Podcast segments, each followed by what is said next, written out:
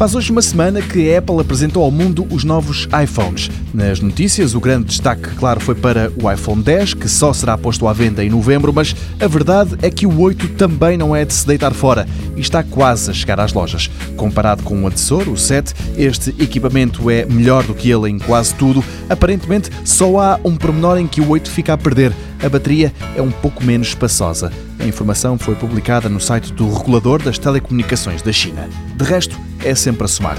Este equipamento é já na sexta-feira que chega ao mercado. As operadoras têm-no neste momento em pré-venda e, apesar de não existirem para já análises ao iPhone 8, a verdade é que tem muitos pontos interessantes. Por exemplo, os altifalantes foram melhorados, o processador é o mais potente de sempre num smartphone, diz a publicidade da Apple, e as câmaras foram desenvolvidas a pensar na realidade aumentada. Não tarda muito e começam a aparecer os primeiros testes.